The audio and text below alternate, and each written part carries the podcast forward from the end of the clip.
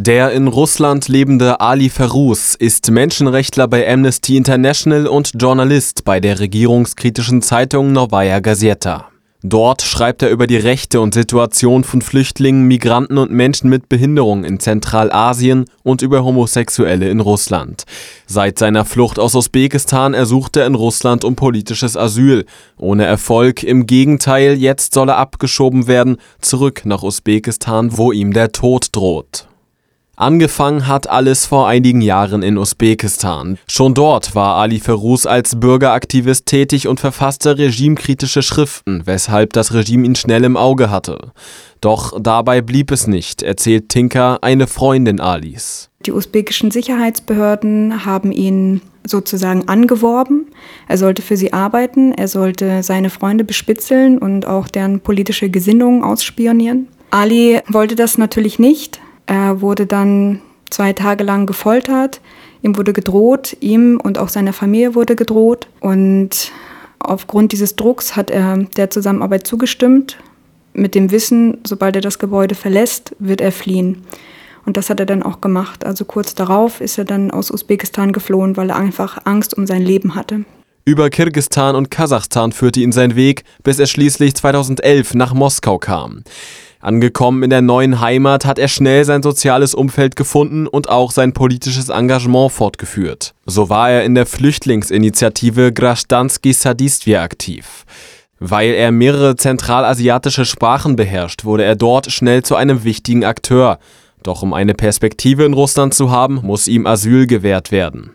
Mehrfach stellte Ali deshalb Anträge, alle wurden abgelehnt. Auch der aktuelle Antrag über temporäres Asyl ist noch nicht behandelt.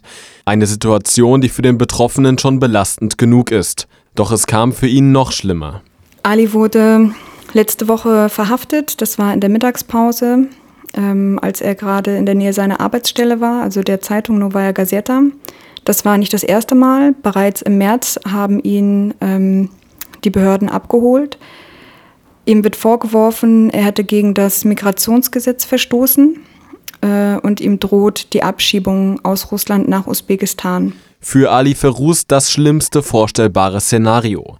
Er weiß genau, was ihm im Falle einer Abschiebung dort droht. Wenn er abgeschoben wird, bedeutet das in jedem Fall sein Tod. Wer vor den usbekischen Sicherheitsbehörden flieht, weiß, was ihm geschieht, wenn er dorthin zurückkehrt. Das bedeutet Knast und die Fälle, in denen das schon passiert ist, zeigen, dass es darauf ähm, eine sehr hohe Zeitstrafe gibt. Also fünf bis zwanzig Jahre ist da locker drin. Und die Fälle zeigen, dass die Leute, wenn die da wirklich lebend das Gefängnis verlassen, dass sie eigentlich nur noch menschliche Körper sind, aber alles andere ist hinüber.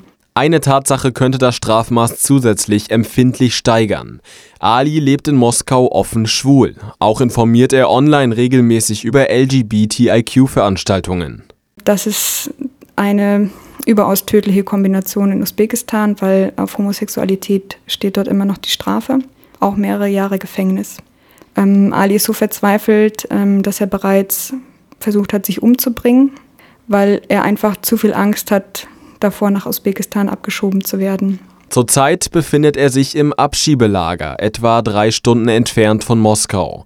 Seine Anwälte sind in Berufung gegangen und vorerst wird er nicht abgeschoben. Grund dafür ist, dass der Fall nun den Weg vor das Europäische Gericht für Menschenrechte gefunden hat, ohne dem der Fall nicht entschieden werden kann. Für Ali bedeutet das, dass er mindestens bis September noch im Abschiebelager bleibt. Ähm, und wie lange das sich aber hinziehen wird, ist unklar. Das kann auch ein, zwei Jahre dauern. Im Abschiebelager geht's ihm den Umständen entsprechend gut. Misshandlungserfahrungen, wie er sie zuletzt häufiger erleben musste, blieben dort bisher aus. Außerdem bekommt er regelmäßig Besuch vieler, meist aus Moskau stammender Unterstützerinnen und Unterstützer.